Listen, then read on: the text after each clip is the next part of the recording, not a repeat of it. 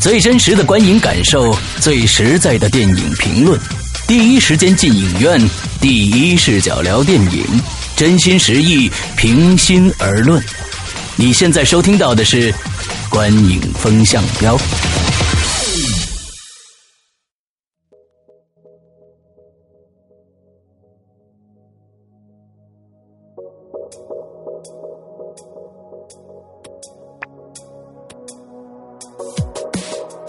各位听众，大家好，欢迎收听《观影风向标》，我是石阳，我是波米，我是玄木。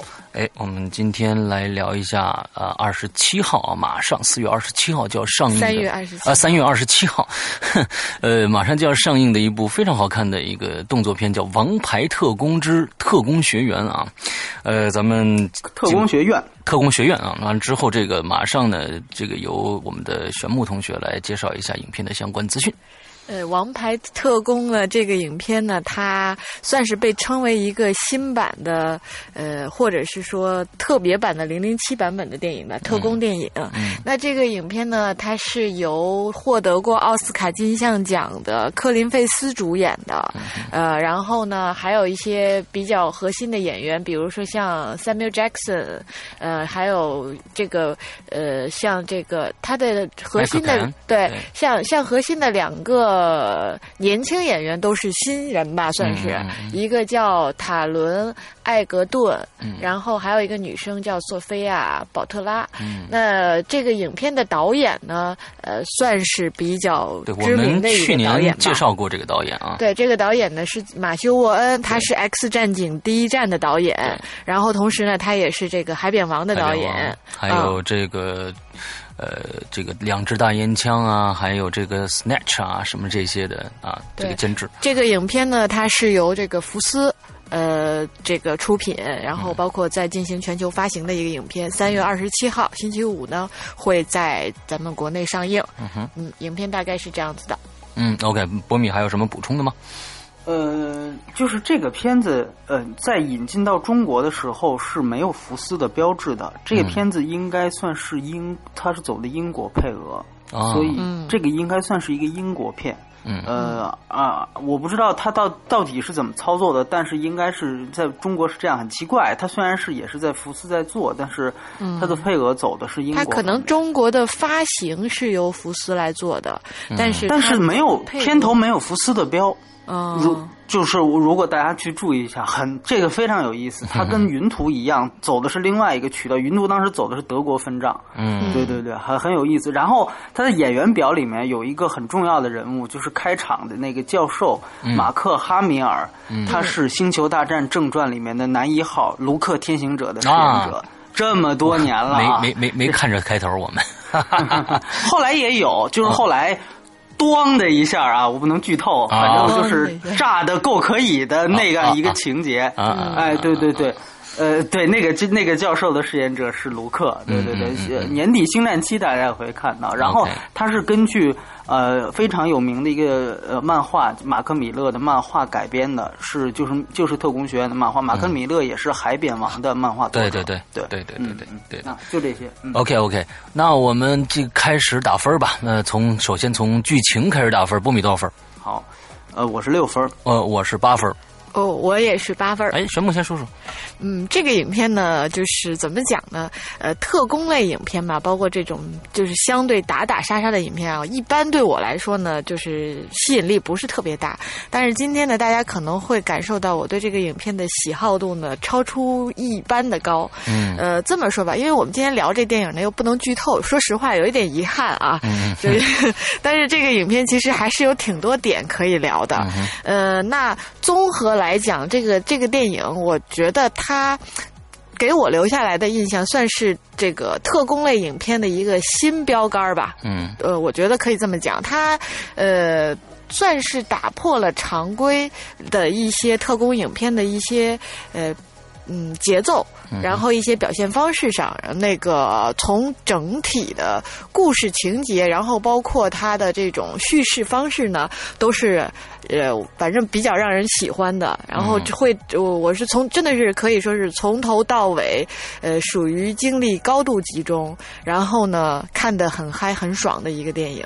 嗯嗯，OK，简单总结下来是这样子吧。嗯嗯嗯，那我说说啊，其实这部电影为什么好看？其实我觉得是这样子的，它保留了特工电影该有的元素，之后加入了很多别的电影中的精华到这里边来。呃，其实呢，假如说真的说剧情的话，一句话就可以说明白，非常的简单，但是。我们发现，其实，在去年我们也有不少的这种特工片啊，一直其实特工片是一个这种这种动作特工动作片，一直是呃电影的一个主流的一个呃这种这种类型。那从早期的零零七，接着这个像我们的 Mission Impossible 系列，那还有当时这个我们去年做的这个呃呃，你是想说一触即发吗？对，一触即发，像这种的。像这个一触即发和零零七都属于老冷战时的这种呃这种间谍片，呃，Mission Impossible 呢是现代的间谍片，而这一部电影其实它加入了所有的这些呃。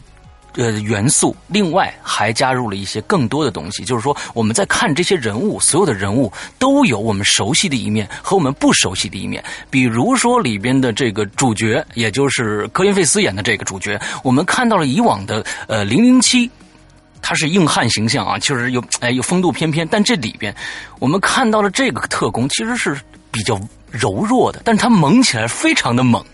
之后呢，小孩这小孩被。带到了这个特工学员来做训练。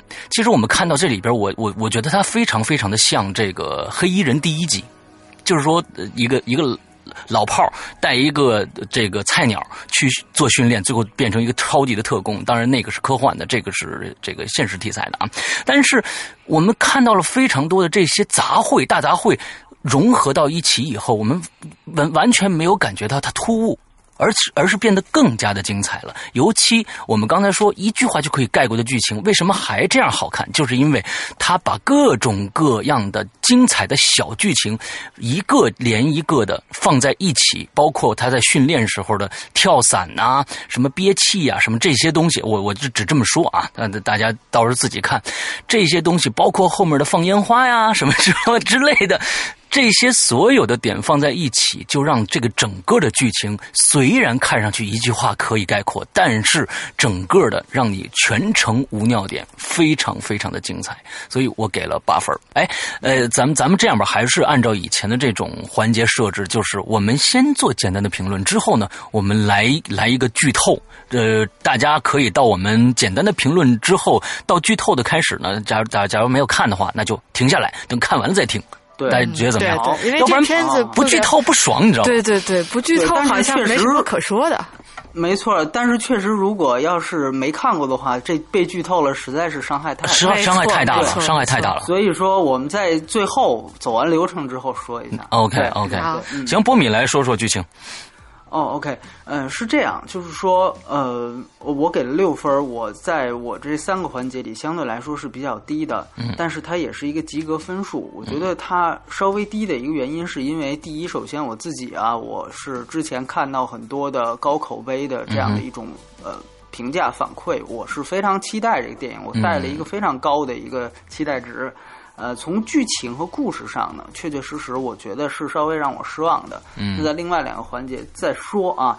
然后呢，另外一个我觉得呃不得不说的是，因为呃这个电影呃它在中国呢实际上是遭遇了一个非常重要的删节。是的。呃，按说呢，遭遇删节这个事儿呢，在呃在内地的引进片里真的是屡见不鲜，不新鲜。但是呢，可能是。这个电影它的删节真的是呃，在这么多的主流影片里，我觉得是遭遇损害最大的一个。因为后来呢，我我去看了这个网上看了有枪版啊，我去补了那一段而且我也了解了很多的幕后资料。呃，那一场戏真的可能是可以载入。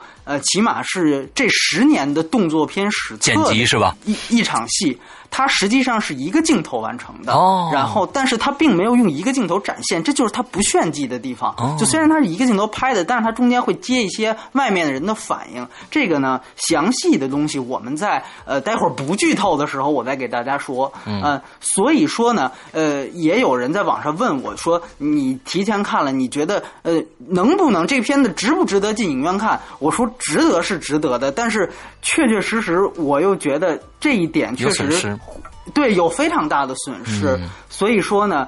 这这一点确实是没有，然后呢，它的呃另外一处删节呢，那个呃虽然无伤大雅，但其实也是有是关于中国的，我们我们在之后才说吧。一个是关于删节，这个可能是根据针对这个院线这个版本，呃，我觉得需要跟大家分享出来这个信息。然后，然后另外一个地方呢，呃，因为我们知道这个片子其实在美国是 R 级片，嗯嗯嗯，呃，，中国的呃，我我我们这样，我还真做了一个统计，就是说，我们自从有分账片以这个制度以来，真正以分账片的形式去引进 R 级片，其实是非常少的。嗯呃，上上一部可能比较大的是这个《极乐世界》和这个《普罗米修斯》。嗯。去年以真正以 R 级片引进的分账片，真是一部都没有。嗯。所以说，呃，这里面确实呃，所有的 R 级片在中国都是遭遇到删减的。对的，嗯，呃对，，就包括刚才提到的分级制度嘛，对，没错，没错，它真的是一个没这个，因为我们知道好莱坞对好莱坞大部分的我们说大部分的高制作影片，就是能获得这种主流关注的影片，基本上都是迪士尼那些东西，对吧？嗯我们说基本上是普世价值观，然后轻轻松松、欢欢乐乐，是他们也不会就是说有马修·沃恩这样多的这种个人情节，他就是愿意玩这个。为什么？我给大大家为什么想马修·沃恩在第一站那么成功之后，为什么不去接着导《逆转未来》？实际上是马修·沃恩推到《逆逆转未来》的，因为他就是不想再做这种 PG 十三级的东西了。嗯。我们知道呃《海扁王》也没有引进中国，是的。那个片子是也是 R 级片，嗯所以说我觉得从这个方面来讲，确确实实这种删减对于马修·伯恩想要的东西，因为他确确实实就想要这种 R 级的东西，嗯我觉得是有关联的。刚才其实两位提到的，我觉得都挺好，因为。呃，我我们这样讲，无论是当时其实，在海北王的时候，呃，我们就已经系统的聊过。呃，我不知道是在前面我跟世阳的哪个捕风捉影那种栏目里，其实说过啊，就是说，它其实真的是一个类型片进行到第四阶段的这样的一个叫，就真正已经到了解构时期的这样的一个代言人。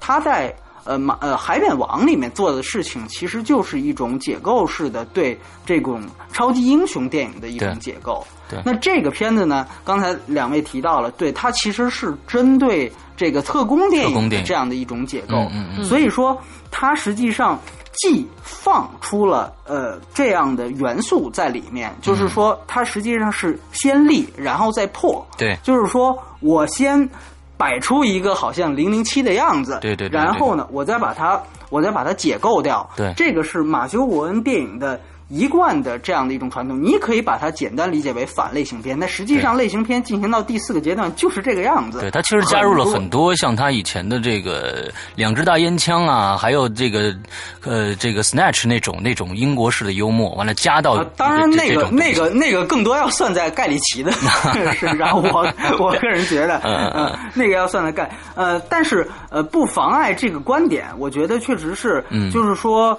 呃，马修·文他其实我觉得他一直在做的事情是是没有变的，只是这一次他换了一个呃解构的方式。我觉得同样在做这样的事情的也有，比如说呃，以前我们也聊过科恩兄弟，他们其实也是在做这种，他们有些电影也是在故意的对这种类型片的这么一种一种解构，比如说他很早以前的《冰雪暴》，那个是应该是凶杀案那那种题材犯罪片发展到已经在美国泛滥之后。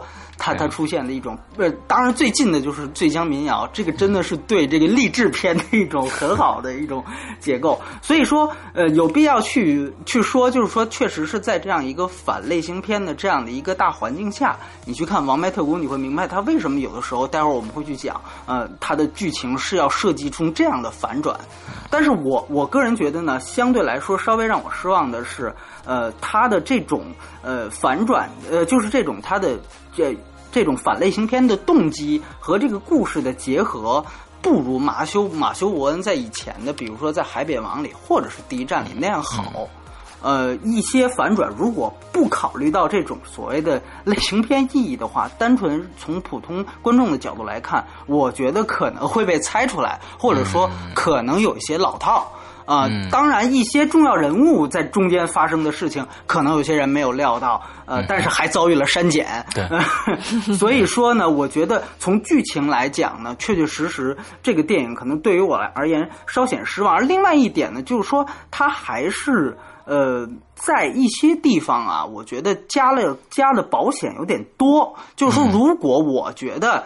这是一部 R 级片的话，那我觉得它应该更彻底。比如说刚才世阳提到的，像憋气呀、像降落伞，它实际上最后都都着吧了两句，就说其实我们不是要真的弄死谁，哎，对吧？我们也没有说要真正害谁。其实我觉得作为 R 级片来说，不需要做这种解释。呃。这是我我我觉得的我个人的观点，因为我觉得其实呃那样更彻底一些的话，它其实可以作为作为它这个第四阶段的类型，可以显得更丰满一些。嗯，那么呃至于其他方面，我觉得另外一个值得说的地方就是呃它对于青少年题材的关注其实是一如既往的。就像他反类型片一样，你看他第一站，他注重的是这些 X 战警们年轻的时候，年轻的时候，嗯对吧？对海扁王也是一样。其实当时零八年的时候，找几个九零后，包括那个当时红极一时的那个小姑娘萝莉，嗯，对对对对对，我觉得他的这种对青少年题材的把握，等于这次其实他是沿着他的这个熟轻车熟路的题材去走的。嗯，呃，那么我觉得。既然是他拿手的，可能我对他要求稍微高一点。我觉得可能，呃，惊喜没那么多，所以尤其是在剧情上，那么是这个分数。那更多的呃深入的东西，我们呃剧透之后再聊。对对对，OK，好，我们来来表表演啊，表演波米多少分？呃，我是七点五，我是七分。嗯，我是八分。来，你先说说。嗯，这个影片我觉得就可能真的是这个导演的功力很棒啊，就是因为我觉得这导演其实他刚刚波米提到了嘛，他是在用这些新人，包括其实这个 Jennifer Lawrence，然后包括《海边王》里边那个小萝莉，以及这一集里边的这个男生，这个塔伦·艾格顿，像他们其实都算是呃，在我觉得这个男生在这个影片上映之后，应该也会小火一把，对，小火一把，说不定以后就走上挺好的一个演艺事业了。所以从这个角度来看，导演真的是很有功力的一个，嗯很有眼力。没错，没错，他呃，因为他里面就是他的那个角色的设定，就是从那种稚嫩、那种不羁的少年，然后到他慢慢驯化的那个过程，以及他内心一直有的那种正义和善良，嗯。就在。在他的这个演绎中都很惟妙惟肖的嗯。呈现出来，对于一个新人来说真的是很不容易。嗯。那另外就是说这个科林佩费斯了，因为我说实话，我个人特别喜欢他，因为从最早的这个这个《傲慢与偏见》那个电视剧版啊。对电视剧版的《傲慢与偏见》对 BBC 的那那好长嘞。好几几个小时了吧，然后呢，再加上国王的演讲，就这个演员，我个人是一直都特别喜欢的。而他在这里边的那种特工范儿，呃，看完这个影片呢，呃，这么说，我原来还真的还蛮喜欢零零七，就是新版零零七的这个 Daniel Craig 的，嗯就是他的那种英伦范儿是很足的。但是看完这个特工王牌特工之后呢，我觉得就是他在我心目中已经超越了这个 Daniel Craig。他的这种特工的那种感觉，有时候他很，就是他又很帅气、很绅士，但是呢，又又有点萌。嗯。对，然后还还透着一股，就到最后，包括他的一些这种狠劲儿，就都十分的，就是恰如其分，嗯。呃，让人对他这个角色就特别的喜欢，因为。嗯啊、一会儿剧透我们再说啊，就他的这个角色。那呃，导演好像也曾经说过，如果这个剧这个票房好的话，会有第二部的出现。对，所以这个影片我还真的是蛮期待。而且第二部听说导演现在已经在做，而且，呃，这个谁啊？这个呃。科林费斯要复活，呃，但愿不是太狗血啊。然后还有一个值得提的就是这个 Samuel Jackson，就他终于把他的眼罩摘下来了。嗯嗯嗯。然后呃，他的角色我觉得就是属于带着一些搞笑吧，这个反派的角色还。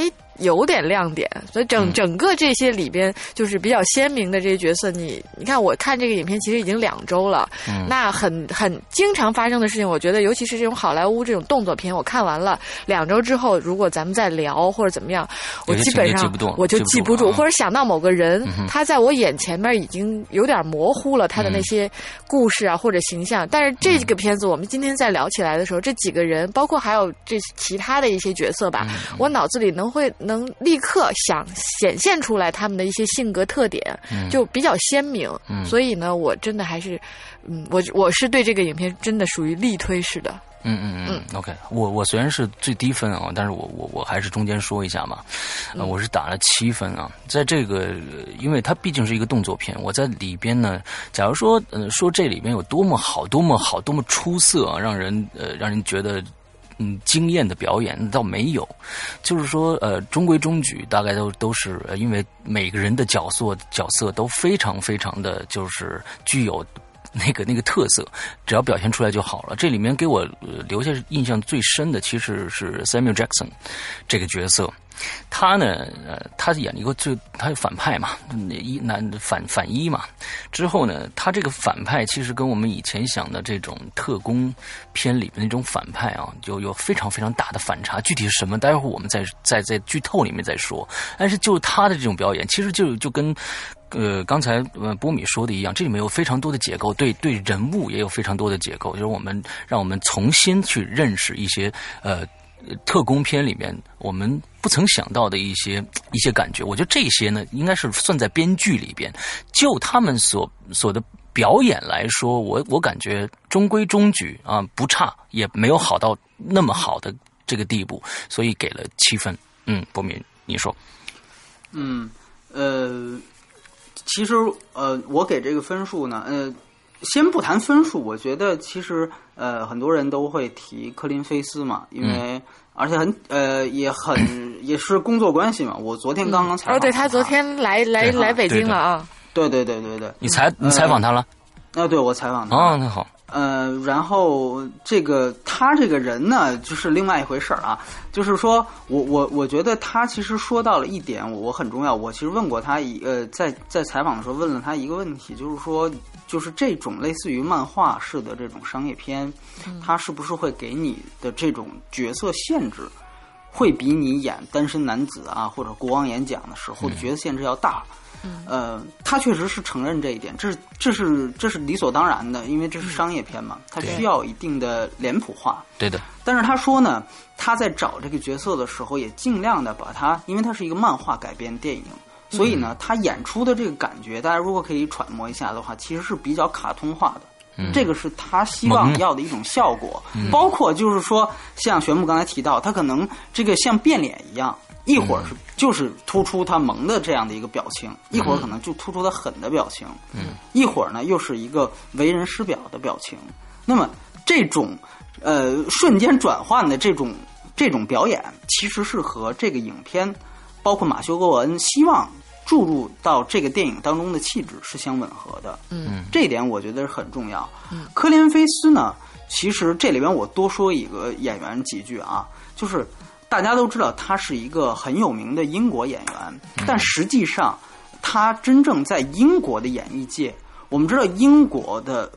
呃，牛逼演员有非常多，嗯，但是大部分的英国的好演员，他们其实也是讲究科班出身的。他们的科班不是北电，他们的科班是真正指的是戏剧舞台。因为我们知道，英国作为莎士比亚的故乡，可能你必须得真正有过这种长常年的、多年的这种戏剧舞台的锤炼，嗯，然后比如说进入像皇家戏剧学院呀、像老维克呀，必须得在这样的。一等一的这样的这个戏剧学院当过名角然后转战到银幕，可能才能真正得到英国和美国那些文化评论人的喜爱。嗯而科林菲斯恰恰不是这样的一个人。嗯嗯他在长期，他现在已经五十多了，但是他真正在可能在《单身男子》或者是《王的演讲》之前，是长期被这个呃英国的主流的这些影评人也好，包括那些正统的沙翁剧演员来好，是对是是排斥的。对其实它是一个野路子演员，在他们看来，他是演电视出身的。刚才玄牧提到了嘛，对吧？没？错。包括像 B J 男呃《单身日记》，他演三次演过达西先生嘛，那都是电视剧呀，或者是这种爆米花片呀，就是都是这这种东西。呃，他在英国其实是在很长时间都得到压制。如果大家去想想克林菲斯演过什么片子，可能很多人没有印象，比如说《真爱至上》他，他演了，嗯。但实际上那个时候他的戏份可能在里面，大家都注意憨豆啊，注意休格兰特呀、对对对甚至凯拉奈特利啊，那个时候加勒比刚红，根本就没人注意到他。包括像《妈妈米亚》，那里面大家都注意到呃梅丽尔·斯特利普啊，甚至男演员里面排在第一号是皮尔斯·布鲁斯南，嗯嗯对吧？那是当时的零零七。所以说，话说回来，科林叔他其实长期以来是不被。这个英国的主流所认同的，嗯，呃，跟他很像的演员是加里奥德曼，嗯，就是他们都很长时间都拿不到类似于学院奖的提名，就直到他们都都过五十了才才拿到。所以说，嗯，科林菲斯能有今天的成就，我觉得确确实实是这个对于这个演员来说是非常不容易的。对，呃，所以说这一点，呃，当然这一点跟评分没有关系，我觉得是是，我就在这里分享一下，就对嗯。对他的了解，因为呃，这个英英国包括他自己，他也时常，他也是呃，在其他的访问里也时常吐槽这个事情，嗯。是非常讲究，是非常讲究戏剧经验的，嗯。所以说，呃，我觉得这个其实就是真正是一个英雄不论出身的这么一个演员。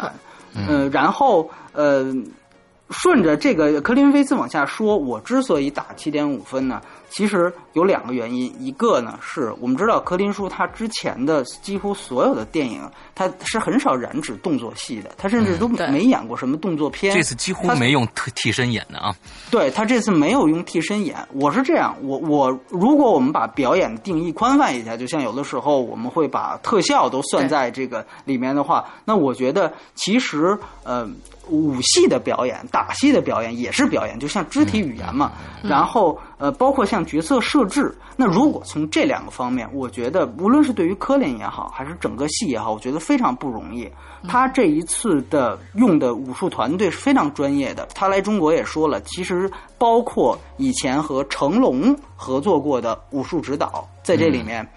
都是这部电影的动作指导之一，包括有几位这个呃我不知道是是是跆拳道啊，还是哪一个项目的奥运冠军，啊嗯，都作为他的这个搏击训练。他给我的回答是，他真正实拍的这个时长，甚至要短于他接受武打训练的时长，就是因为他几乎所有的动作都是亲力亲为的。嗯他为这个戏的排练的这个就是打戏做的前前后后的这种体能训练，达到了半年之久。嗯哼，而且他跟我说，很有心啊。嗯，他跟我说，像那个刚才咱们提到小演员，就是埃格顿。埃格顿其实是最后定下来的，因为他不是名角儿，他是海选出来，他最后才进组。他的训练时间不不到呃这个六个月这么多。导演为了保证质量，所以就没有拍他的打戏，一直让他，比如每天杀青之后，他还去跟教练接着去练去。嗯，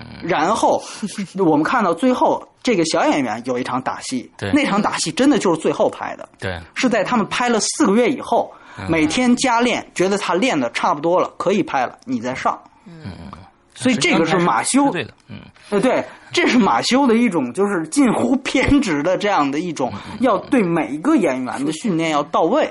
嗯那么我觉得这一点，尤其我说，如果这个事儿是一个香港的武打片，比如叶问啊，嗯说有这个事儿，我觉得不太新鲜，因为它是一个就在那样的一个武武术的这么一个功夫片的这么一个故乡。但是我觉得作为一个英国片，尤其是一个反类型的特工片来说，这其实按我们常理来讲不用这么拼吧，但是我觉得精益求精，所以而且我觉得真正他的动作是非常棒的，包括我觉得大家可以注意一下那个一个镜头，呃，在在网上注意一下那个一个镜头拍的那一场戏，我觉得真的是确实你能看到练和不练的差别来讲，即便我们是看着功夫片长大的，然后另外一个就是角色设定，我觉得所有的角色设定都非常的清晰，比如说我觉得那个刀锋女，那个在漫画里不是那个样子的。这个是马修·沃恩做改编的一个亮点，我相信很多人都会记得。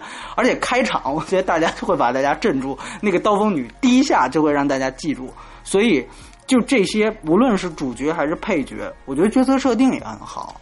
所以说，是基于这些方面，嗯，呃，我是七点五分。对对，OK，嗯，OK。好，最后我们来聊一下这个娱乐性啊，娱乐性波米多少？呃，我是八分。哎，你看，大家看到了吧？波米打八分了，嗯，这是非常难得的。我是八点五分，我给个九分儿。哎，好，全部来说说。嗯，呃，这个片子啊，真的是看完了之后，我这两周就是在跟同事啊在聊起这个的时候呢，我都会说，哎呀，我真是想再去影院看一遍。就真的像这种类型的影片呢，说实话，看完一遍。也就看完了，但是呢，就是看完一遍之后，真的有想再去看一遍的那种冲动，而且是，呃，有值得让你就想起来说，哎，我再去看一看，再回味回味那里边有一些片段，嗯还是就想起来就会觉得还蛮爽的。那给九分的原因呢，就是怎么说呢？它整个整个电影给到我的是比较多的惊喜，嗯嗯，然后呃，怎么？就是它虽然是一个动作影片，嗯，但是呢，它的那些处理的技巧，包括它里边，我我觉得其实挺有意思或者值得一提的是，它里边其实广告挺多的，嗯，但是我们可以就你们应该还记得那个麦当劳吧，嗯，就是像这种它的娱乐性，它真的是商业化很足，但是这种。进入的这个点，我觉得还是挺精彩的，就是它完全打破了那种 就是去让你从跳戏的那种感觉，而使得它的这种广告变成了。幽默元素的一部分，它本身就是让你跳戏。其实它它那个作作为就是让你跳戏。对，但是它它就是为了让你，但是它 但是它从中又体现了一些他想表达的那种人物性格的关系呈现出来，所以就很巧妙。就是它很商业，商业的让你呢很很舒舒服服的就接受了，然后嗯，整个看完还很爽，还想再去看。这个这个我觉得就足以说明呃我给九分的一个原因了。OK，我说说我的，就是刚才其实我也说了很。多嗯，因为这部片子呃呃，基本把各种各样类型的电影的精华部分啊，都拿到这部电影里面做一些桥段来使用。那么呃，从精彩程度程度上来说，从幽默程度来说，从假如说能加上那几出被删掉的戏，从血腥程度上来说，都是其实是非常非常好玩的。那娱乐性从这里边就体现出来，而且的呃，在这里面嘛，其实这个马修·沃恩他在拍这部电影的时候，大家其实可以看一些镜头啊，他他。镜头的剪接非常非常的漂亮，有两出关门戏啊，呃，一头一尾的两出关门戏，那些剪呃那些剪辑完了之后，还有一些比如说中间训练，尤其是跳伞，完了加上还有后边的这个。这个放烟花啊，这只能说到这儿哈。呃，那些镜头剪辑非常非常的漂亮，所以从不管是是是从呃视觉上来说，还是从剧情上来说，嗯，都是非常好玩的。嗯，这一大家一定需要去看，娱乐性非常的高。来，波米。嗯，我觉得是，嗯，这个电影它其实给到观众，我个人感觉应该是。相对来说是年轻观众，这个我觉得是肯定的。就是说，对于像我这样的观众，我觉得他真正能够在很多方面，像刚才世阳提到的，像呃娱乐性啊，像血腥啊这这些方面，他都能够给到你非常大的满足。我觉得毫无疑问，而且他其实是更我们用更简单的话说，他其实想象力想象力是非常非常棒的。是，而且呢，它中间呢有几场戏，比如说像降落伞的戏。实际上，其实就是对于观众这种紧张感的把握。你可以发现，在这这场戏里面，他能做到真正的淋漓尽致。就是说，呃，我保证能够让你吓出汗来，不说不说吓尿了啊，就是说，反正能够让你精神紧绷，这个好像觉得嗯是一个挺平常的事情，但是我觉得嗯这个也是一个显功力的事情。没错呃，包括他整个的这个学特工学院嘛，这个学院的过程，每一个就像闯关一样，每一关我觉得都都非常的不错。你现在想起来，可能。呃，你再对比，比如说安德的游戏也有类似的设置，嗯嗯嗯，对吧？没错，但是可没错，可能稍微来说就差因为它低龄化一些了。对对对对对，就就差一些。所以我觉得，虽然你看他们都是展示的同一年龄段，对吧？对安德游戏也是青少年那个时代，但是我觉得其实你就可以看到这样的一种高下立判，它其实是真正呃去鼓励，而且真正是呃能够满足观众的这种嗨点的这个这这这种导演，他知道这这个观众需要什么样的东西。没错，没错，嗯没错。所以我觉得，呃，这这一点是非常非常了不起的。包括他刚才，呃，就是说他之所以为什么要选科林菲斯，我觉得这个刚才我忘说，其实你知道，科林菲斯他之前是演过英国间谍的，就是在和加里奥德曼的一部戏叫做《郭将财富啊啊，士兵间谍》对对对对啊啊！是的，是的，啊，呃而且就是前几年的戏。对呃，当时其实我觉得马修·沃恩就是因为他演了那部戏要找他，而且嗯他其实当时剧本都没写好，就找到科林菲斯要演。为什么要找他？其实。其实我觉得他就是要给观众一个反差感，嗯就当科林菲斯一站出来，就是我告诉你，他还是英国间谍，嗯但他就和那个人物完全不一样。大家可以想象一下，比如说啊，比如说像张铁林，嗯他的那种卡通皇帝，对吧？但是如果就《还珠格格》里面，但是如果像那样的一种形象，在这之前，他确实在一个非常正统的戏里面，比如说类似于《末代皇帝》那种戏里面，也演过一个皇帝的话，那种反差感，对于可能尤其是英伦观众或者熟悉科林菲斯的观众来说，这绝对是一种冲击。就是说，你原来你这演艺生涯大半个世纪，你都是在演一个非常正统的角色，每一个角色都很严肃。嗯，呃，在这种情况下，我忽然来找你，不仅演一部动作片，而且还带有喜剧性质，而且还是卡通化的。那我觉得这个设定本身就已经充满了这种很大的娱乐性。当然，可能相对来说，这个就可能更小众一些。就是说，如果你要是不了解克林菲斯，可能这个东西就在这一方面可能给你的触动就少。但是，我觉得从其他方面，它也能够更多的满足普通观众，哪怕不知道这些背景的观众，哎，对于这个电影的期待。所以，我觉得这是没错确确实实他在娱乐性上做的一个很很棒的地方。对，对对对，OK。那其实我们三点都聊完了，这部电电影的综合评分是七点七分，呃，在我们最近的片子里面算算是非常高的分了啊。嗯啊，我们最近经常非常低多的低分，五分啊、四分啊、六分什么都有，这七点七分算是非常高的分了。那么接下来呢，到这儿。大家呀，没看的就卡掉吧，因为真的你再听下去就是你傻了，你知道吧这部片子你千万不能听剧透，你听了剧透你就别你就看上去就就不爽了，你知道吧？色很多。哎，好，我们现在开始剧透啊，希望大家别听了啊！哎，你怎么还听呢？你赶紧关了，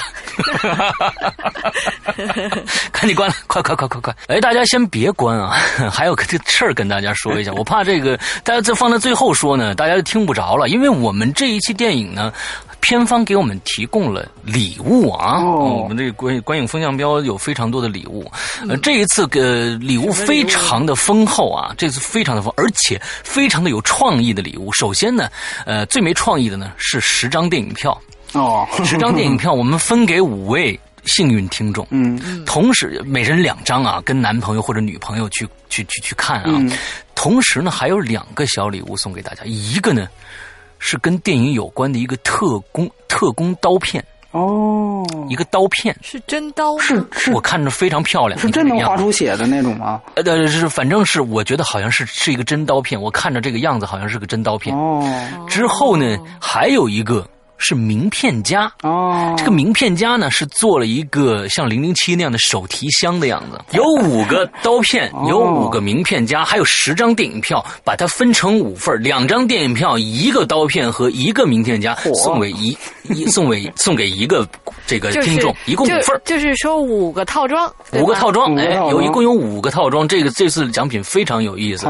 所以呢，怎么样来来来来得呢？就是跟我们以前一样啊，去关注我们的新新浪微博啊，就是我们的我们叫呃观影风向标电台，搜索这个就能搜索到我们。之后呢，呃，转发我关于这部电影的微博。之后艾特三个好友就有机会了。我们这个抽奖呢，持续两天，也就是到周五的中午的时候，我们就揭晓了。所以呢，大家赶紧去转发啊！这次奖品非常的好。我们在周五中午转发以后呢，差不多这五位听众这十张电影票就发出去了。赶紧晚上或者第二天周六周日的跟你的朋友这个是网上兑换码对吧？对，是网上的兑换码，所以大家不用担心啊。那好，那我们就接着来剧透了。我觉得先说一下珊姐的事儿。对，先说一下好好吧。嗯嗯，我觉得是这样，就是说它重点的删节有两处，嗯。然后其中一处是关于中国，嗯。啊、可以告诉大家大概在哪儿，就是是是在这个，就是刚才说到这个卢克天行者，嗯，就是这个阿诺德教授他的整个头爆掉之后，嗯。嗯。呃，那个那个他的可能皮肤都炸到了这个科林费兹的脸上，啊啊啊啊然后科林昏过去了嘛，昏过去之后，呃，因为是塞缪尔杰克逊他摁的这个这个引爆键嘛，嗯对吧？嗯嗯放烟花嘛，其实那是第一次放烟花，嗯，那么放了之后，他就说他也很奇怪，他通过好像那个人的一呃那个人身上带的这个监视器，就说到底科林菲斯他代表的这个人是谁？嗯就是代表组织是谁？对不起，嗯代表组织是谁？然后这个这个这个这个他的那个刀锋女，刀锋女就说说那个我已经问了军情六处，问了科科博，问了摩萨德，就问了世界上最牛逼的这些嗯情报机构，嗯啊，包括问了北京，哎 哎，其实挺牛发现逼的啊，你不觉得？他们说都都不是他们的人，啊，然后那个那个呃，神盾局局长愣了一下，就说：“北京，说这个中国的这个呃，大概是类似于中国的国家安全局的代号，还叫北京，啊 大概是这个意思啊，大概是这个意思。然后就调侃了一句，就说：“我靠，这个这个代号想的还可以啊，大概就是就是这么一句话，啊就是略带调侃的一句话。然后呢，呃，另外一处山节呢是我刚才提到了非常重要，而且可能也是最为精华的一段，嗯。无论是拍摄还是最后的呈现，嗯呃，最为精华一段就是他们进呃，就科林菲斯打入到了那个邪教教堂，他们在在这个在里面大声疾呼，然后这个时候科林菲斯的手机响了，对被控制了其实就是引爆了那个易怒装置，对吧？嗯易怒的这个精神电波类类似的东西啊，我我这个名词说的不好。然后这个时候，呃，科林菲斯发怒了。嗯影院版呢，一下就接到这个他出来了教堂外了，对然后就双手沾满到处都。是鲜血对我当时其实我觉得没看过原版也知道这块儿肯定删了，是的？没错没错，是的，他在里面就是呃，所有人都开始进入到一个疯狂状态的时候，是用一个镜头开始描述柯林叔的杀人。嗯呃，有网友统计过，他在这一个镜头当中连续杀了五十六个人。嗯而且呢，这个我们知道之前是有一些小装备。就是在他跟这个小孩介绍的时候，嗯嗯呃，他最后枪打没子弹之后，呃，有人问后来那小装备怎么好多没用上，好多都用在这场戏里了，嗯。包括用这种类似于打火机啊，甚至是这种这种手榴弹啊，就那种便携式的，全都在这场戏里面用到了。而且呢，这场戏开始的，我们说后来是用小设备杀人，嗯。在前面全都是枪枪爆头，对。所以这场戏的爆头戏和刚才施阳反复提到的烟花戏，实际上是一种对仗。嗯。这种对仗就跟前后关门一样，它的两场戏实际上也有对仗。所以说，为什么它特别影响这个这个电影的完整性就在这儿是的。它其实有很多，比如说前面介绍小装备，后面为什么没介绍了？嗯所以为什么我在这个这个这个剧剧本上，我对这个删减版我的分数是保留的，也是因为在这儿，它实际上这场戏它串联起了很多东西。嗯当然，我觉得即便不说这些，你就是看下来，你就是现在我们都是看的枪版，就是看枪版看下来，你就想一下那个如果放在大荧幕里，真的是非常棒的一场戏。嗯，而且呢，呃，这个花了剧组最长最长的时间，据说他们拍了三天时间，而且这可能还不不包含前前后后的排演时间。嗯嗯，而且呃，他其实中间还接了一些，比如说塞缪尔·杰克逊的表情，还有那个小孩儿在外面在通过笔记本电脑看到这场戏的表情，就他并没有炫技，就像鸟人一样，我就是一个镜头给大家展示下来，他没有，他中间接了一些反应镜头，这个也是照顾。这个观众情绪的一个很好的东西，不是一味的炫技。我觉得这一点体现了马修很高的一种对于娱乐性和个人这个个人风格展示的一种平衡。平衡对，所以说，对，所以说那场戏，包括到最后枪，你知道吗？打完子弹之后，他把枪的各个部分拆拆拆下来，然后用枪插插到人的喉咙里面，插到人的眼睛里面，包括用打火机去燎人的头颅。这场戏无论是从就是节奏，还是从血腥程度，还是从整个电影技法，绝对是一气呵成。嗯嗯，呃，很多人也在问，到底是这场戏跟烟花戏哪场戏是这个电影的高潮？呃，我我们如果脑补一下，不是在枪板上看的话，我们更倾向于选这场戏是这个、这个电影的呃最好的一个亮点。对，其实假如说惜它被删到了，这场戏其实要是不删，呃，要是删掉的话，我们就看到这个片子根本就是，其实差阿级片这二级片这这个这个这个级别，其实还差挺多的，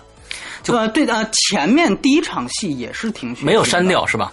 呃，前面第一场没有删掉，嗯对，那场戏是刀锋女把开始出来的那个死了的那个是对特工直接劈劈一棒，嗯嗯嗯嗯，然后他就，然后镜头就展示了这这个人从银幕中间化成两半，然后、嗯然后分开开，包括他的手指一些被打掉的镜头。我个人觉得，虽然我很推荐，呃，这个大部分观众去看，但是小孩儿还就是是小朋友们，我觉得还是还是不要还是算了。我觉得第一场戏就够可以的，嗯对，嗯然后然后当然那场戏删了，我是觉得其实这个没办法，就是对按说是，如果都是我们不引进 R 级片的话，真是没办法。所以像《王牌特工》这种东西，真是特例。他他遇到这种片子，他才能体现出我们这个制度现在和可能分级制度之间的这个这个诟病在哪儿。你说你不删，也确实，那那不行不行没不行不删不行，所嗯。以，但是删了确实是删了，确实是有有太大损害。对，这个关键有的时候有一些有一些东西，我觉得像血腥的镜头，它只只为展现血腥，而这一场戏包含的内容实在太多了，所以就删掉了，都就太可惜了。其实我们我们非常幸运，马修·沃恩在最后一场戏里面用烟花这种这种场面来描写血腥。幸亏他有这样的一个聪明才智，忽然就是就是忽然这种灵感忽然迸发啊！假如真的要是那什么的话这样，就可以应对我们这这种制度了。这片子真的就没法看了。最开始波米不是那就上不了了。对波米当时最开始跟我跟我说的说是这个呃《王牌特工》一定很好看，但是听说国内版删了四十分钟，我说这这删了四十分钟还看个屁呀、对，因为这个消息是源于那个，就是一个手呃一个那个卖电影票的一个 A P P，它在更新即将上映的时候，上面定定写的片长是九十分钟啊，对他写的是九十分，然后当时大家就写我，因为他很有可能确实先拿到拷贝什么之类的，所以就可能是不是这个龙标版的拷贝就是九十分钟的时长，啊。然后。因为它原版是是幺二九嘛，等于幺三零分钟将近，所以就就是一个四十分钟的样子。嗯。所以说当时很担心，最后看好像只删了四分钟，呃，刚看完好像觉得啊，哎，没那么严重，是吧？呃，但是呢，回回去一发现那场戏又那么精彩，又觉得哎呀，对对对还是不应该删，就是所以很 很特别想找个地儿把全完整版看了。嗯嗯，对对，现在其实呃，柯林叔他们的粉丝已经把那场戏传到 B 站上去了，哦而且微博上已经有不少转发，但都是对对对枪版，对但都是枪版，而且有些。大家也说，因为这个传出来，所以使得这个片子可能被关注度更高。嗯嗯，嗯，对，但是未未必票房好，你知道，因为后面总要带一句，就是这这段影院看不见啊，就是这种。他是，我觉得他，而且你知道特别有意思，我知道这个戏之后，然后我去网上去找枪版，然后你知道最后发现很多国家都把这段戏删除了。就是因为我是下了几个俄语版啊，还是类似于高加索那边的语种的版本，然后发现有有一个版本比中国版还短，你知道吗？就只有一百一百零几分钟，那肯定够一百二十五，肯定后面放烟花也给删了，我估计。呃，那我倒没看放烟花，反正就那段也没有，嗯所以就是枪版我都大概找了三四个才嗯找到有这段戏，而且一一旦有那个俄语配音，所以我就听不出北京那段到底说了什么。我刚才说的那段北京的信息是朋友从海外他看过转述给我的，啊所以可能有些不准确，他就说大概调侃了一下北京。呃，如果有就是记得很清楚台词的，也欢迎大家去补充啊。嗯那一段我不是太有把握，因为我我看这个鸟语版，他他这 我也听不出他说的是什么。嗯，所以目前来看，关于删减就是这样。然后咱们可以说说大家印象最深的哪场戏或者怎么样，是吧？嗯，嗯、哪场戏？哎，玄牧，你你你你我我觉得就是真的精彩的确实很多。你说崩的冒到我脑袋里，现在说的话，就是我觉得就那两场对仗戏，啊，就是那个在在酒吧。关门关门对关门戏，关门没错。打狗戏，嗯。关门戏真的好酷啊！就是，呃，科林费斯的那一开始的那个那种感觉，他把这个氛围嗯。先营造出来，那种嗯。绅士感，那种嗯。沉着，喝着那个 Guinness，然后就有条不紊的在那儿坐着，嗯。然后把门一关，然后就开始就太酷了。然后最后这个男生为了给对给他妈妈去对算是报仇吧，对对对然后重新来这么一场，就这种真的很巧妙，让你就是很有回味感的那种。嗯这个在我印象里是特别深的。对，其实我这儿我觉得无疑就是后面放烟花，那已经嗨到极点了。我觉得那真是真的是导演在在在设计的时候，真的是异想天开的一个一个杰作，你知道吧？我从来没有看到一场这么血腥的戏。那真是，假如说要是真拍出来的，那那你恶心死这场戏。但是所有人能看得那么嗨，我觉得这个烟花戏实在是太精彩，太太到位了。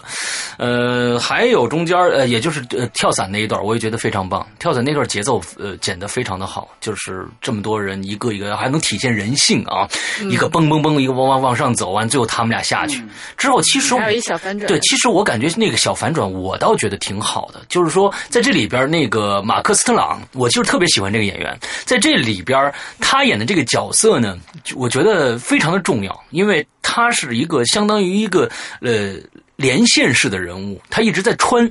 把把所有的有有些事情的穿在一起，他又是一个教官。只有在那一段是那段里边，我觉得，呃，你说 R 级片，刚才这个波米说 R 级片要要狠就狠到底啊，就是淹水那一段，那女的就是死了。而这一段呢，我就是你，你就是没有降落伞，但是我感觉这里边它还有一点小温暖在里面。你叭一两下，其实你你自己有，我们只是来来这个来实验，看看谁的人性能战胜战胜恐惧。但是呢，我们说说实在的，我们保证你们所有人的安全或者怎么样的，我觉得那小小温暖还在，我我倒是挺喜欢的。对对对对对。嗯，波米呢？嗯，我是觉得就是说，呃，其实跟你们差不多。就是如果说把教堂戏那那段戏，呃，去除的话啊嗯确实确实是，呃，可能我觉得最后那段烟花戏确实是很不错。而且我觉得从整体来讲，啊、刚才其实因为意犹未尽嘛，要怕剧透，我是感觉啊，就是说，嗯，你你会发现一个很很大的特点，就是马修·沃恩，就我们说诺兰的片子是死老婆。马修·沃恩其实，呃，包括上一期，呃，不不是上一期我们聊这个 这个这个师姑的时候，说的是这个叫如父如子嘛。嗯。其实马修·沃恩一直是在展示，在他电影里面展示如父如子的关系，然后在片中，这个相当于父亲的角色一定会死掉。嗯。在他完成了某种使命。使命之后，尤其是在他完成了对于这种价值观传达的之后，他就会死掉。对，死这个我觉得马修·文他自己的，这是他自己的这对海扁王啊什么的都是这样。海、嗯、海扁王，你知道尼古拉斯凯奇作为他。这十年演的最好的、口碑最好的一个片名吧，而且死的非常痛苦，你知道吧？对对对对对对对，嗯啊，对，其实我们说了，他其实都是在关注青少年题材。嗯嗯嗯。那么他其实，我们可以说摒除一切有关于类型片、反类型的东西，嗯你可以就说他一直在关注青少年成长，通过各种类型片的方式去关注青少年成长。那么他一般关注的都是反叛少年。嗯，包括少年万磁王、少年这个 X 教授都是反叛少年，对他一直在关注各种问题少年和反叛少年的成长。这种成长当中，有关于成年人，尤其是父权形象，在他在在他电影当中的类型，你就会发现特别统一。嗯科林菲斯也是一样，呃，包括开还呃，有人问那个第一站，第一站其实如果你看万磁王的话，那个呃，就是凯文培根演的那个角色。其实就是相当于万磁王的父亲，只是他还有一个弑母的这样一个情节在，嗯他就是就是他其实导致了万磁王的这个这个思想变得极端，对的。就是说我们就是要屠掉人类，对。只是因为最后他有一个弑母情节在，所以他把凯文培根干掉了。那嗯。那他的父亲也是死了，对吧？但实际上他在那个时候已经继承了他父亲的思想。嗯。你看这个戏其实也一样，呃，他其实就像科林菲斯一个父亲把一个孩子从这个这个呃拘留所嘛，咱们说看守所里边给救了出来，嗯，然后呢，呃，告告诉他了，希望给他了一个正确的训导，然后把他送到了一个学校，就像一个父亲把一个孩子送到学校里面接受训练，等训练差不多了，他再回到呃家庭身边，再回到父亲身边，再去做这样的一个任务，然后这个时候去向他传导，到底其实就是一种世界观的传导，你应该去干什么，包括告诉你你这条狗到底是怎么回事儿。你其实你可以看，包括那条狗，他把它做成了这个这标本，标本。那那个前前后后那段对话，对，那个前前后后那深度的，那段对话其实就是一种世界观的一种一种训导，它就是在告诉你，嗯你应该有什么样的方向。我们知道这这些东西，其实在我看来，好像都是有说教之嫌，但实际上，我觉得就这部戏来讲，它能够真正的，起码在每一个电影如果都要有说教部分呢，我觉得他做的是最好的。对。嗯。就是说，他能够通过，比如说狗这样，一其个道具实，对，没错，这就是编剧的就牛逼在这儿，就是说哎前面去去把它换那个镜子就是杀狗，完了之后马上进到厕所里面，发现那狗在里边，你你也把它杀了，这种这种 反差之后，这种设计非常的巧妙。对对。所以说，我觉得，那么在这种世界观传达之后，你会发现科林菲斯也死掉了，而且嗯你会发现，无论是尼古拉斯凯奇之于这个小萝莉的死，还是呃呃凯文培根之于万磁王的死，还是这部戏克林菲斯之于男主角的死，你都发现这个死本身也对于他们真正成为成年人，对有一个决定性是起到了一个绝对对对决定性的作用。嗯，所以我觉得，哎呀，这个才是在讲如父如子，你知道吧？嗯我觉得马修·沃恩确确实实是在这一点上，你可以看到，这是完全好像是不同的题材。嗯但实际上，他一直，我觉得这是可能，我不知道是不是跟他家庭有关系，但反正是一直他的关注点，他能够把它很好的去植入在哎，就像广告一样，刚才玄木说，植入在他每个电影里面，我觉得这是非常了不起，而且它其实确实是能能能给你带来一些想法。我觉得不仅仅是说它有花哨的东西，我们说在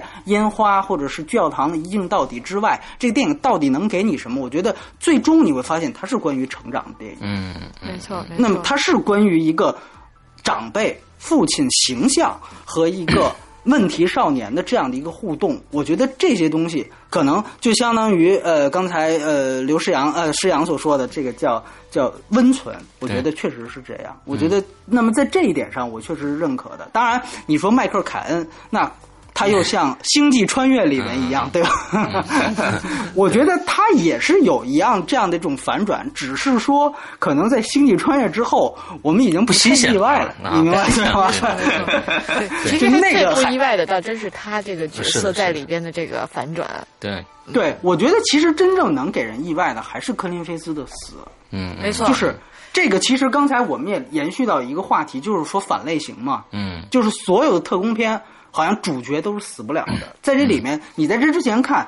虽然这小孩儿好像是第一主角，但实际上你无论从名气也好，还是从这个银幕形象来好，肯定科林菲斯是是是当之无愧的主角。他比凯奇那个位置要重要的多，对吧？他实际上是男一号，大家都觉得这肯定不会死。他就像像你刚才想，你无论是想到零零七也好，还是想到什么也好，就相当于一个这样的形象。对啊呃，科林菲斯还跟我说，其实他们参考了很多六十年代的呃一些美剧，比如说一个叫《大叔局特工》。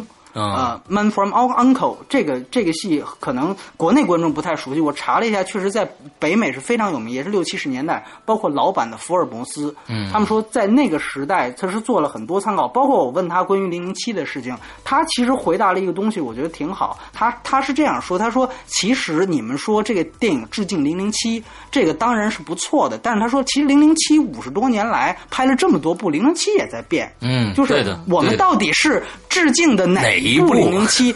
这个实际上是非常关键的。他说不仅，而且零零七他说这半个世纪以来可不仅仅是说换了几次演员这么简单，这个时代背景在变，包括零零七所处的大环境也在变。原来是最开始冷战，到现在早就已经是一个全球化的一个时代。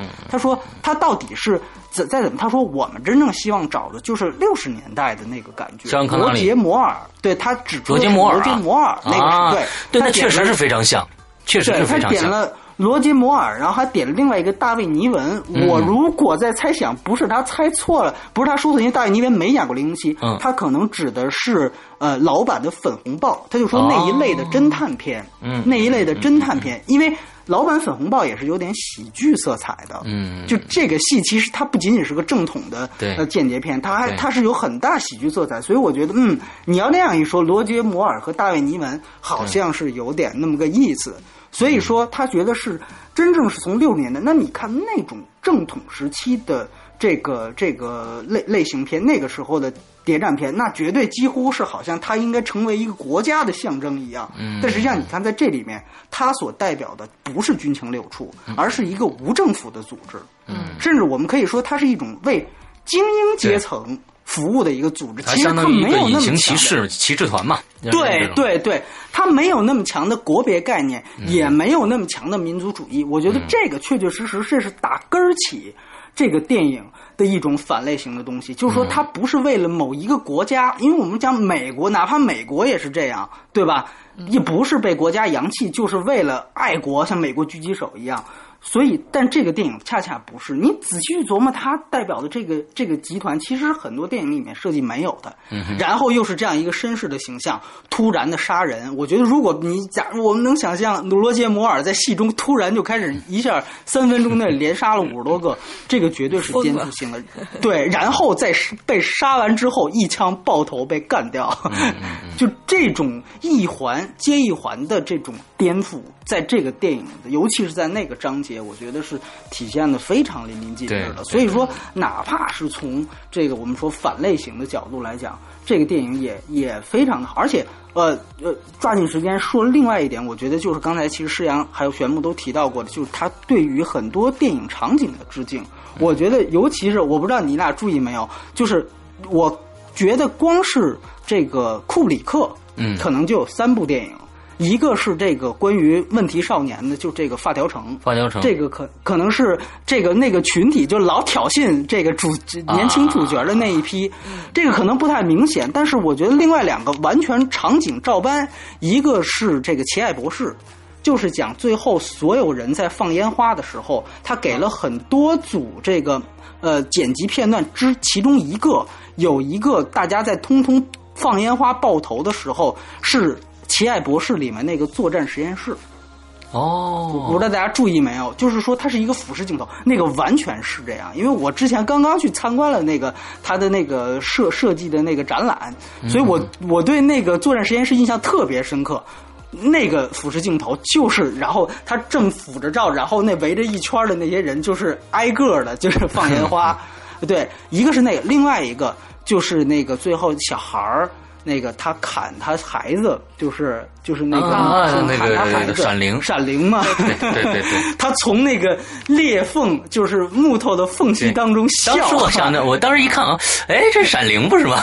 对对对对对对 对。所以你就会发现，嗯，他呃，克林菲斯也说，他说哪儿只是我如果说致敬的话，哪儿只是零零七啊？他说我们这里面。那致敬了太多的电影，我觉得确实是这样。就我们能看出来的，不能看出，所以他其实增加了一些就影迷的乐趣。就是说我隐藏看第一遍不没注意，或者只注意了几个，可以看第二遍。对对对，这种东西我觉得确确实实是延伸了它的娱乐性，延伸的东西，而且它强化了它的反类型片属性。就是说，它基它是一定是基于影史的，是基于。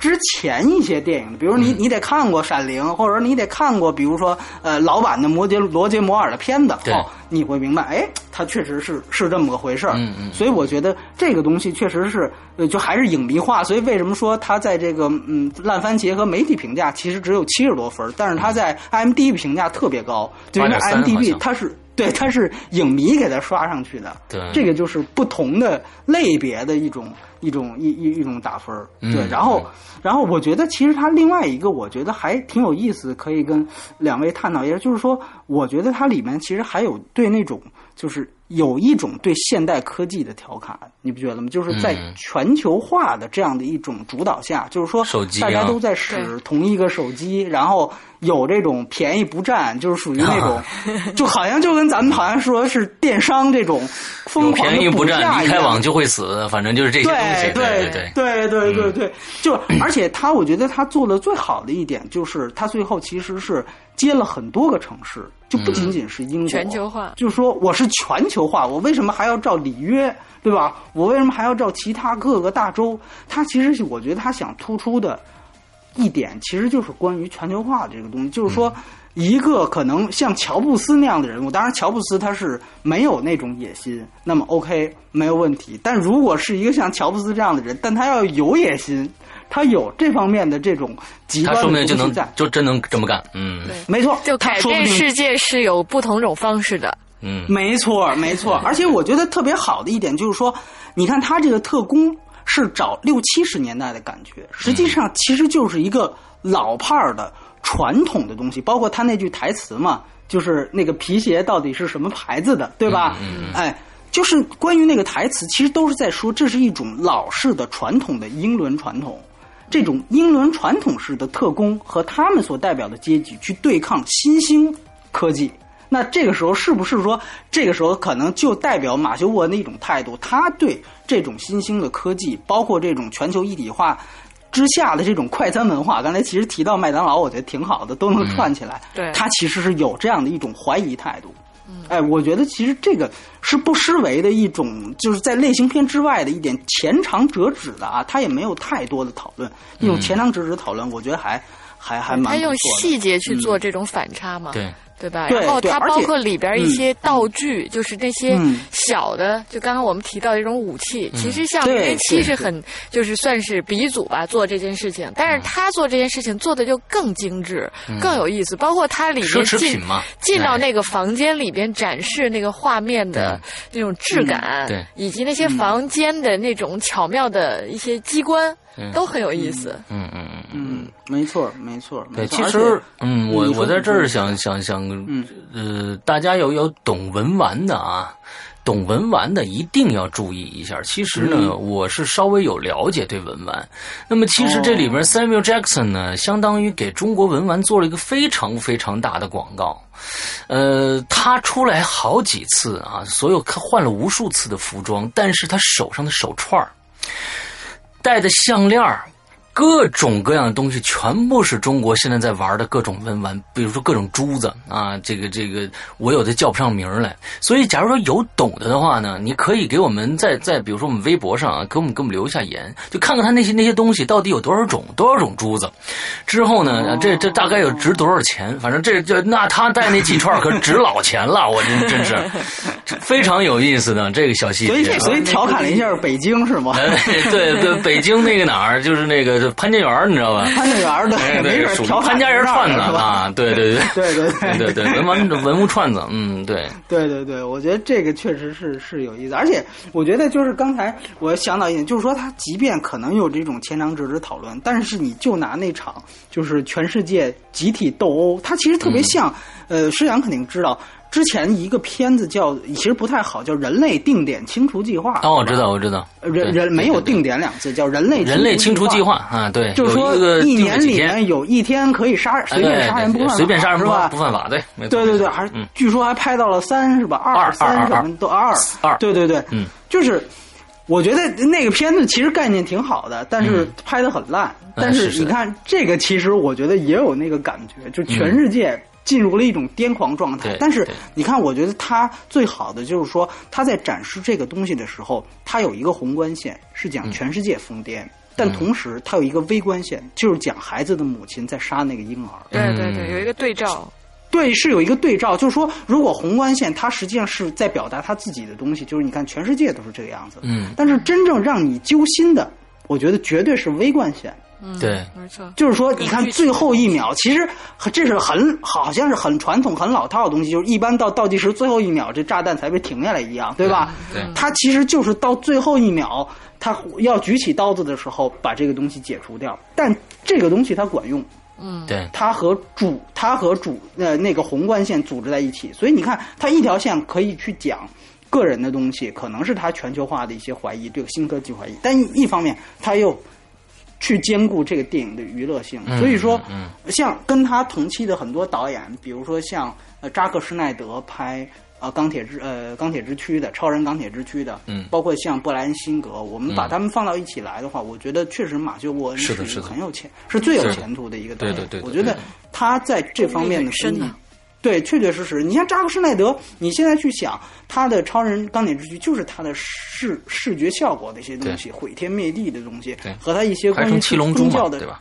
对，拍成七龙珠，然后又嵌套了一个西方宗教的概念，他没有真正说把这两个两个完全极端东西怎么用一个真正让观众信服的故事去串起来。对，就是说，有的时候，包括我们去解读诺兰也是一样，就诺兰他为什么好，好像是因为他的电影够深刻，但实际上你会发现他在不断的给观众去做出解释。对，他他的深刻是鉴于观众大部分观众可理解的程度的极值。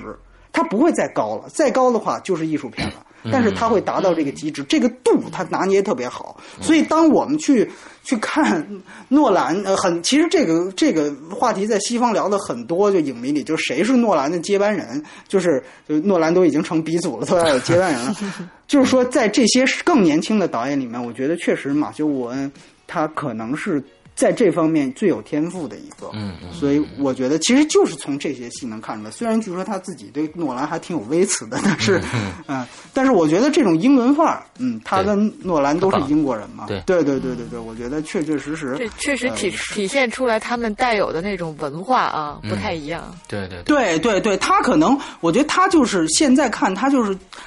还没有诺兰那么深刻，或者说他的这种平衡性做的还不好，就是说还不够诺兰那么好。我我得这样说，就已经比其其同类导演好了。但是对，但是可能从剧本的这个角度来讲，可能我觉得他还需要他的一部类似于《黑暗骑士》。对，我觉得能能够让他立住。没错，所以再看看吧。我觉得他是年轻有值得期待的一位导演。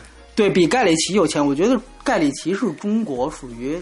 我们当时上学的时候被捧为大神的一个导演，你知道吧？就他跟吕克贝松，哎呦，是是的，那简直蒂姆伯顿，哎呦，这三位简直那就是 没错，当年结果三剑对，结果这是十年 河东，十年河西，你现在再看。啊，蒂姆·波顿哈，吕克·贝松哈，盖里奇，哎呦，对对，就是也就是两部片子的事儿，他们基本上都是两部片子，对对，能拿出手，剩下的就开始在他们自己的自己的标准也很难，对对对，所以所以我觉得，嗯，没错没错，所以我觉得马修·沃恩是沿着他老朋友的路呢，还是还是沿着诺诺兰的路？我觉得还是得得再去往后。我觉得我觉得马修·沃恩是有。这样的潜力的啊，是有这样的潜力的。对对对对。OK OK。然后今天我们聊了不少了，一个多小时了。呃呃，希望大家都能去看这部电影。对，一个多小时了，那希望大家能多去看这部片。这部片子是确实是近期片荒里面啊，这这个是最值得去看的一部电影了。那咱们呃，接下来应该是有什么安排呢？一万年以后吗？啊，一万年以后，对对对对对对，一万年以后，我都把这茬忘了。对对对，下个月是这个这个呃，速速激情，速激，我已经看过了。啊，你已经看过了？看的，对对，我今天上午看的。呃，去去这是是片方组织的吗？嗯，因为明天三位主演就来华了。哦，对对对，来主来华了。然后，对我我已经看过了。然后，呃嗯，告诉大家一个好消息，就是应该没删。啊，就不像这个，就我掐着 不算什么太好的消息是吧？对，更坏的消息就是特供三 D 哎，哦，好吧，也不意外。而且这个效果这不算太太坏，嗯啊，不算太坏是吧？嗯不算太坏嗯不算是而且这确实不算太坏。它这个不仅仅是内地三 D，就是它是台湾、大陆、香港、泰国，据说还有德国这四个地区，啊这五五四五个国家和地区是特供三 D，然后其他地钱是吧？哎，对，其他不知道为什么其其他地区都是二 D。？OK，对，然后它片尾当然是非常催泪的，那个啊我觉得很，我觉得口碑一定不会差。虽然我觉得跟六差不多，但口碑一定不会差，因为它保罗沃克嘛保，罗沃克没了，保罗沃克所以说片尾也是这个。对这个片尾确确实实，哎呀，这个片尾到时候我们详说吧，能告诉大家的基本信息就是没有删特供三 D，对，好好，彩蛋 OK，好，对，好好，那行，嗯我们今天聊到这儿啊。这这个大家现在，假如说是我刚刚发上节目嘛，估计现在半夜大家能听完的也非常也都是英雄啊，祝大家成不要功了。最好哦不要最没有听到。好不要听完。对对对，哦要听完的一般都是看过片子的是吧？你们是看枪版吗？你们就还是要去影院再看一下吧，好吧？你们俩会去看再看吗？对对，我们很肯定会，应该肯定会是还会再啊去肯定会再去看一遍，因为我看没看着前面十分钟。哦，对我前面前前面十分钟还不错，对对对对，还是要去看一下嗯。那好，那今天节目到这儿结束，祝大家这一周快乐开心，拜拜没。错，拜拜。嗯